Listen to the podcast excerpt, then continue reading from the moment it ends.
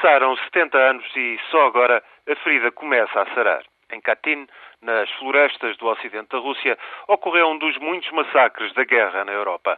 Um massacre que envenenou ainda mais as sempre turbulentas relações entre polacos e russos. Em abril de 1940, por ordem de Stalin, foram executados mais de 20 mil prisioneiros de guerra polacos militares e intelectuais, na maioria todos presos depois da União Soviética ter invadido a Polónia em setembro de 1939, na altura da aliança entre Hitler e Stalin. O governo polaco no exílio denunciou o desaparecimento dos presos, mas o seu destino só veio a ser descoberto em 1943. Os nazis, que em 41 tinham invadido o seu antigo aliado soviético, anunciaram então ter descoberto os cadáveres de 3 mil oficiais polacos enterrados em fossas comuns perto da cidade de Smolensk, na floresta de Katyn. Vindo de quem vinha, tal denúncia era mais do que suspeita. Moscovo acusou de imediato os nazis de terem morto os prisioneiros polacos, todos os 20 mil desaparecidos. Só que, por uma vez, o golpe de propaganda nazi não era mentira. Os polacos tinham sido mesmo executados por ordem de Moscou.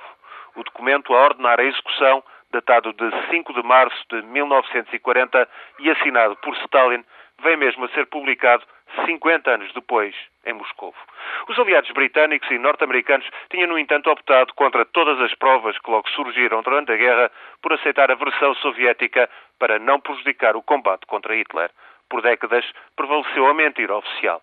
Só com Gorbachev e Yeltsin, Moscou passou a admitir oficialmente que o massacre dos polacos tinha sido ordenado por Stalin. Ora, hoje, esta quarta-feira, a convite de Vladimir Putin, o primeiro-ministro polaco Donald Tusk foi a Smolensk para uma cerimónia a assinalar os 70 anos do massacre. É um ato inédito por parte da Rússia. É um momento para a história, apesar das muitas polémicas que rodeiam as próximas comemorações dos 65 anos do final da Segunda Guerra Mundial na Europa apesar das tentativas de reabilitação de Stalin na Rússia, apesar do contencioso que caracteriza as relações entre polacos e russos. Apesar de tudo isso, este dia é mesmo um dia extraordinário.